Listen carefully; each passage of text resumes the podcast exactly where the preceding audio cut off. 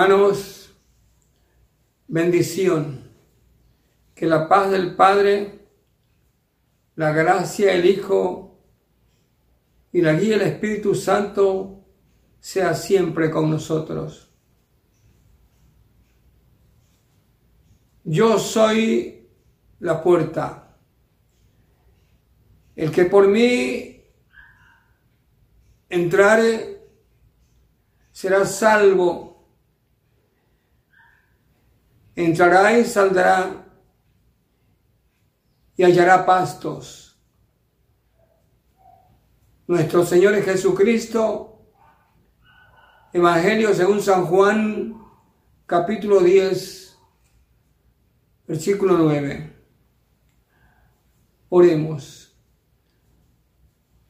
Buen Padre Celestial, te damos gracias porque me permites abrir tu palabra y hablar de ella. Bendito Padre, te ruego en esta hora que me asistas a mí en la exposición de tu palabra y a los hermanos que nos están viendo y escuchando en ser receptivos a ella. Que tu Espíritu Santo nos ministre de tal manera que tu palabra hoy haga lo que tenga que hacer en nuestras vidas. Te lo pido, Padre Santo, en el nombre poderoso de tu Hijo, nuestro Señor Jesucristo. Amén. El Señor dice, yo soy la puerta. Pensamos en una puerta como un objeto que se abre hacia algo o que lleva de una habitación a otra. El apóstol Pablo habla del Señor Jesús en la acción de salvarnos como una puerta que lleva o conduce de un estado a otro. Miremos Colosenses 1.13. Colosenses 1.13.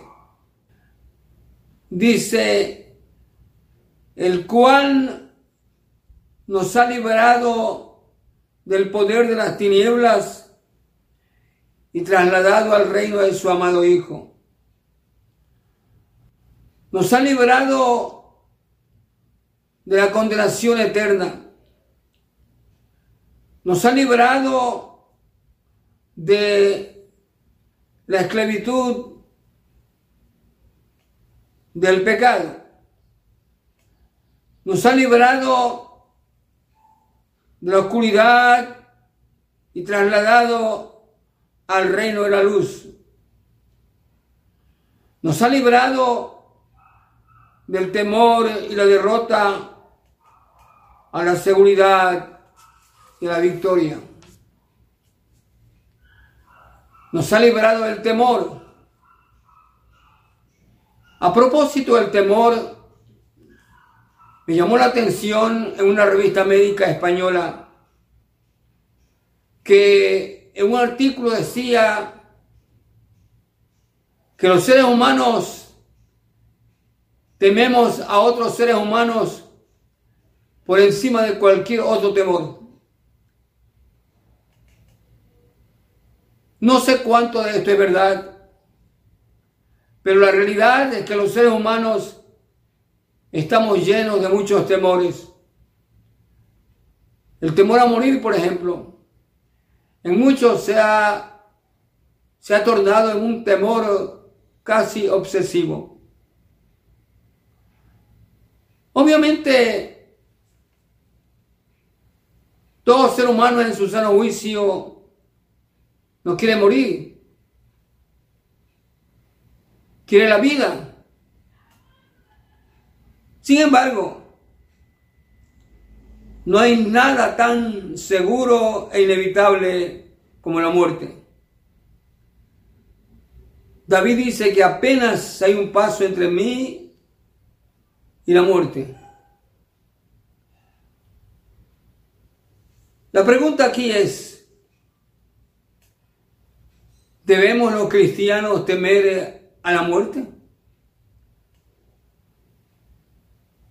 Veamos lo que nos dice el Señor en Juan 3:16. Porque de tal manera amó Dios al mundo. No al mundo de ciudades o montañas, sino al mundo de seres humanos. Porque de tal manera amó Dios al mundo que dio a su único hijo, para que todo aquel que en él cree no se pierda, mas tenga, mas tenga vida, vida eterna. Hermanos, para el cristiano la vida eterna, la vida que no termina jamás, empieza al recibir la vida de aquel que dijo en Juan 14, 6, yo soy el camino y la verdad y la vida. Jesús es el camino que conduce a la vida. Jesús es el camino que nos lleva de la muerte a la vida. Cancelando de ese modo el temor a la muerte por medio de la vida.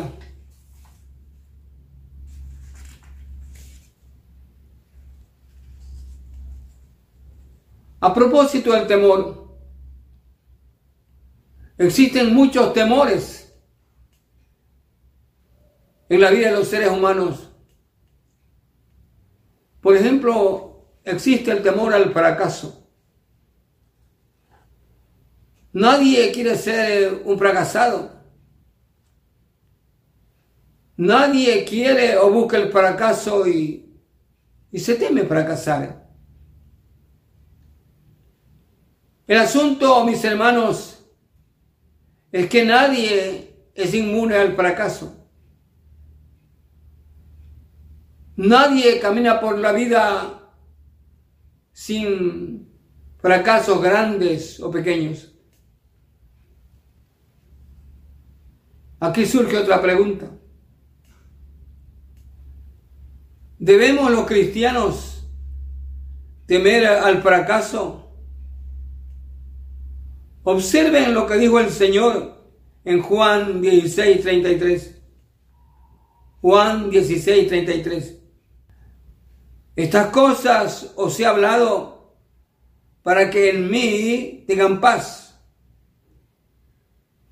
Dice, en el mundo, o sea, en esta vida, tendrán aflicción. Esto es desconsuelo, tristeza, pesar, dolor, soledad. Pero el Señor nos dice, pero confiad, pues yo he vencido al mundo.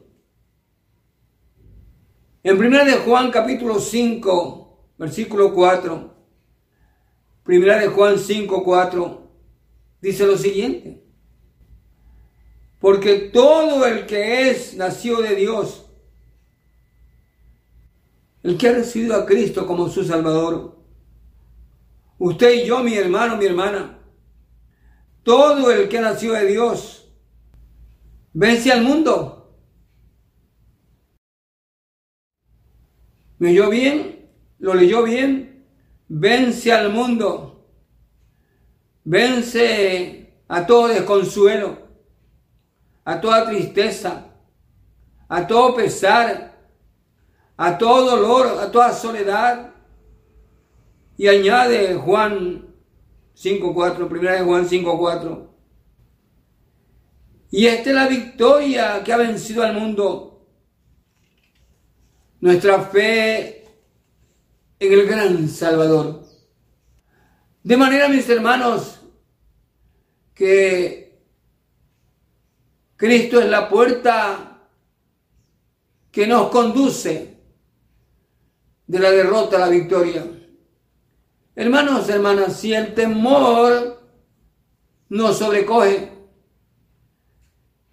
el Señor nos dice, yo soy la puerta que te saca el temor, la inseguridad. Yo soy el camino que te lleva a la victoria, a la libertad y a la vida. Hablando del temor, los especialistas dicen que el temor es un ciclo de pensamiento ineficaz que gira en torno o alrededor de un centro de miedo. El temor produce ineficacia una mente atemorizada, nunca una mente productiva y eficiente. Porque repito, el temor es un pensamiento ineficaz que gira alrededor de un centro de miedo.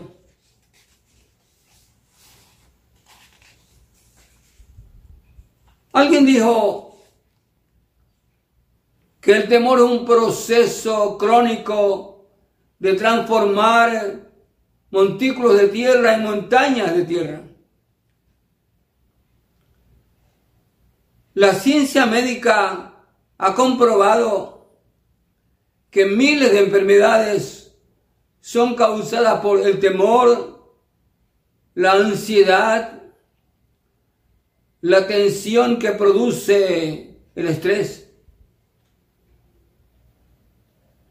También afirma en esta revista médica española que el 70% de, los, de las enfermedades son causadas por perturbaciones emocionales, mentales y espirituales. Hermanos, enfatizo esto porque especialmente el temor está afectando la vida espiritual de muchísimos cristianos, de muchos creyentes que han pasado del cuidado básico por esta pandemia, como es la mascarilla, el distanciamiento y lavado de manos lo que hay que hacerlo, lógicamente. Pero muchos cristianos han pasado de esto al terror obsesivo de enfermarse y morir. Y viven angustiados, desesperados. Y únicamente siendo cristianos no tienen paz. Hermanos, mi inquietud al respecto es la siguiente.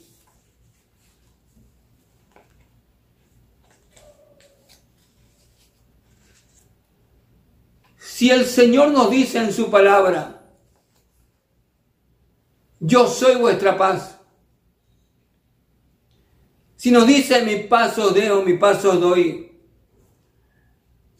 Yo no os la doy como el mundo la da, por lo tanto, no se turbe vuestro corazón y tenga miedo.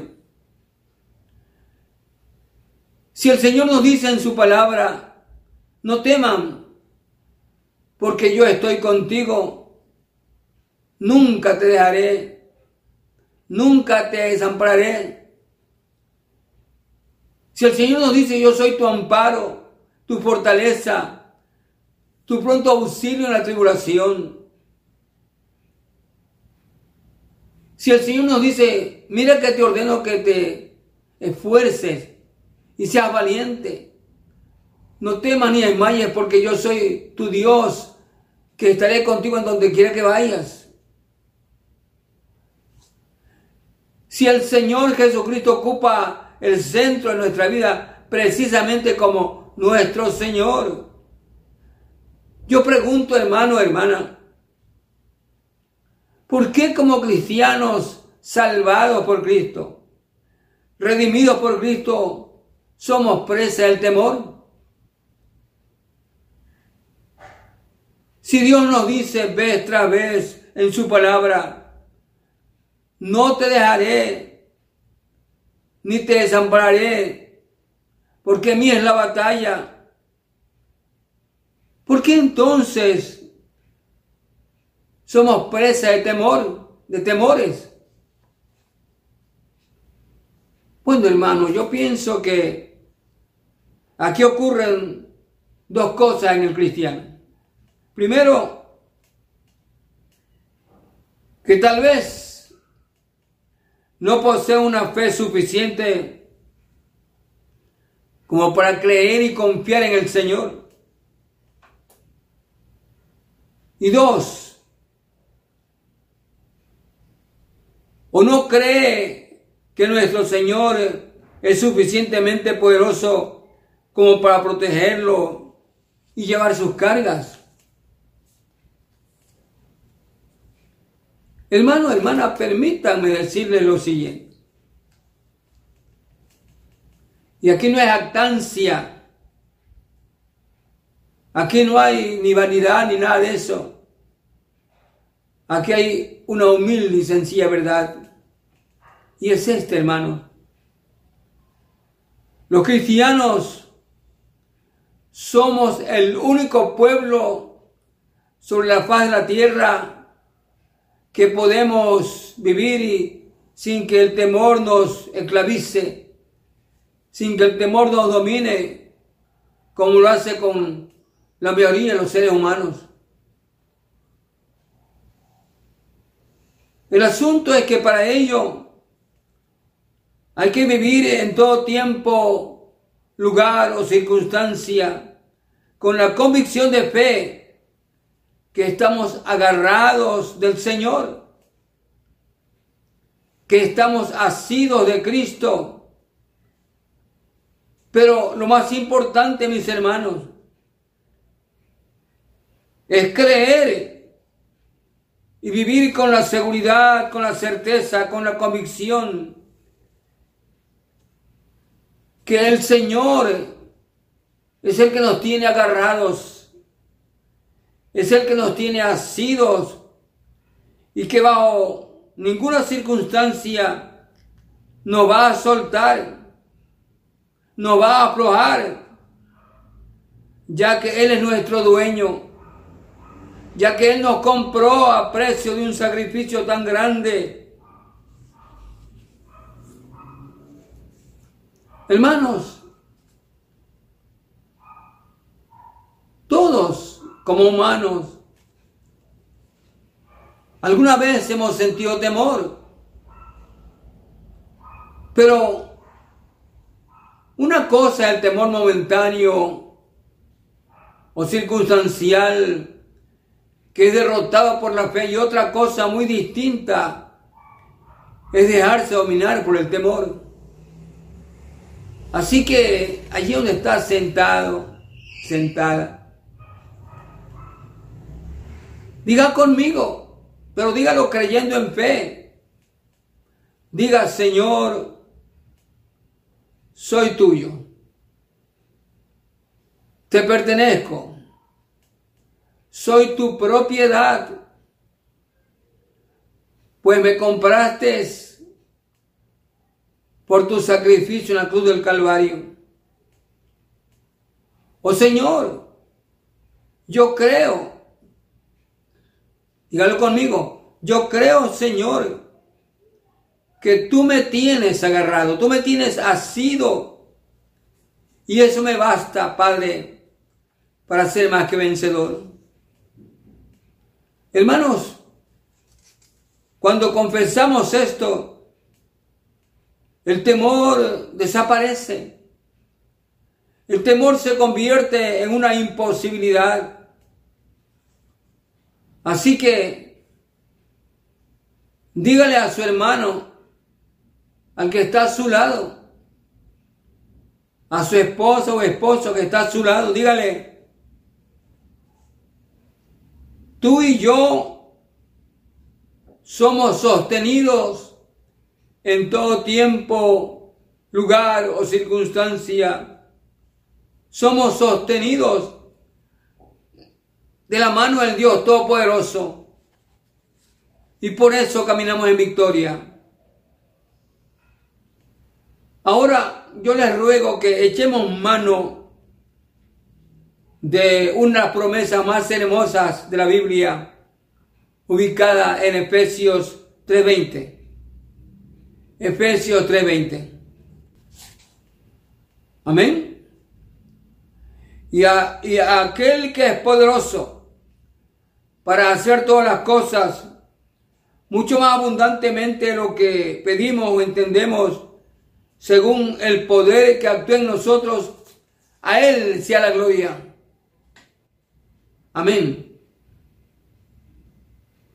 Hermanos, al creer que el Señor hace las cosas mucho más abundantemente de lo que pedimos entendemos, tenemos que actuar o vivir de acuerdo a esta palabra, de acuerdo a esta promesa. Tenemos que vivir creyendo que no hay nada imposible para aquel que pueda hacer las cosas mucho más abundantemente de lo que pedimos o entendemos. Continuemos hablando sobre el temor. El ser humano, en su gran mayoría, teme a un mañana desconocido, a un futuro incierto. Pero aquellos que hemos puesto nuestra confianza en el Señor, aquellos que somos guiados por el Espíritu Santo, que hace que cada día, cada hora, cada minuto, experimentemos vívidamente el amor de nuestro Dios. Ese amor que nos bendice mucho más de lo que pedimos entendemos aquellos vivimos en victoria siempre. En Romanos 8:31, el apóstol Pablo lanza una interrogante que nos lleva el más mínimo temor. Una interrogante que conlleva la más impresionante seguridad. Dice el apóstol, ¿qué pues diremos a esto? Si Dios es por nosotros, ¿quién contra nosotros? Y Juan en su primera carta, capítulo 3, versículo 1, primera de Juan 3.1, dice lo siguiente, mirad cuál amor nos ha dado el Padre para que seamos llamados hijos de Dios. ¿Cuántas veces pensamos en esta hermosa realidad? No somos solamente creyentes, no solamente somos cristianos redimidos por Cristo. Somos hijos e hijas de Dios Somos hijos e hijas del Altísimo, del Creador del universo, del dueño de todo. Somos hijos e hijas de aquel que lo sostiene todo con su palabra poderosa. Hermano, hermana, tú y yo somos hijos de Dios. Ya no reo listo para la sentencia ya no esclavos del pecado. Somos hijos e hijos amados de Dios. Y podemos acercarnos como hijos al Padre con toda confianza, con toda seguridad y decirle, Abba Padre, Papito, Romanos 8, 29 y 30. Romanos 8, 29 y 30. Amén. Porque a los que antes conoció, también los predestinó para que fuésemos hechos conforme a la imagen de su Hijo, para que Él sea el primogénito entre muchos hermanos. Y a los que predestinó, a estos también llamó. Y a los que llamó, a estos también justificó. Y a los que justificó, a estos también glorificó. Oh mis hermanos, observen con detenimiento el proceso que nos condujo a ser hijos de Dios. predestinación, llamamiento, justificación y glorificación. Hermano, hermana, cuánto le hemos costado al Señor. Qué grande fue el precio que pagó por cada uno de nosotros. Y después de esto, hermano, hermana, ¿Creen ustedes que Dios va, a abandonarnos? Ni un minuto. No nos abandona ni un milésimo de segundo. En ningún tiempo. En ningún lugar. Bajo ninguna circunstancia. Él nos abandona. Porque somos suyos. Y porque nos ama. Finalmente, mis hermanos, los invito a que miremos algunas promesas que nos van a dar grandes bendiciones hoy. Abra su Biblia en Filipenses 4:19. Filipenses 4:19. Y dice, mi Dios Hermano, es mi Dios, es su Dios. Dígalo con propiedad. Mi Dios pues suplirá todo lo que os falta. Miren lo que nada afuera, todo lo que os falta, conforme a su riqueza en gloria en Cristo Jesús. Él, nuestro Dios, es el que suple. Y el tan conocido Salmo 23, versículo 1 que dice, Jehová es mi pastor.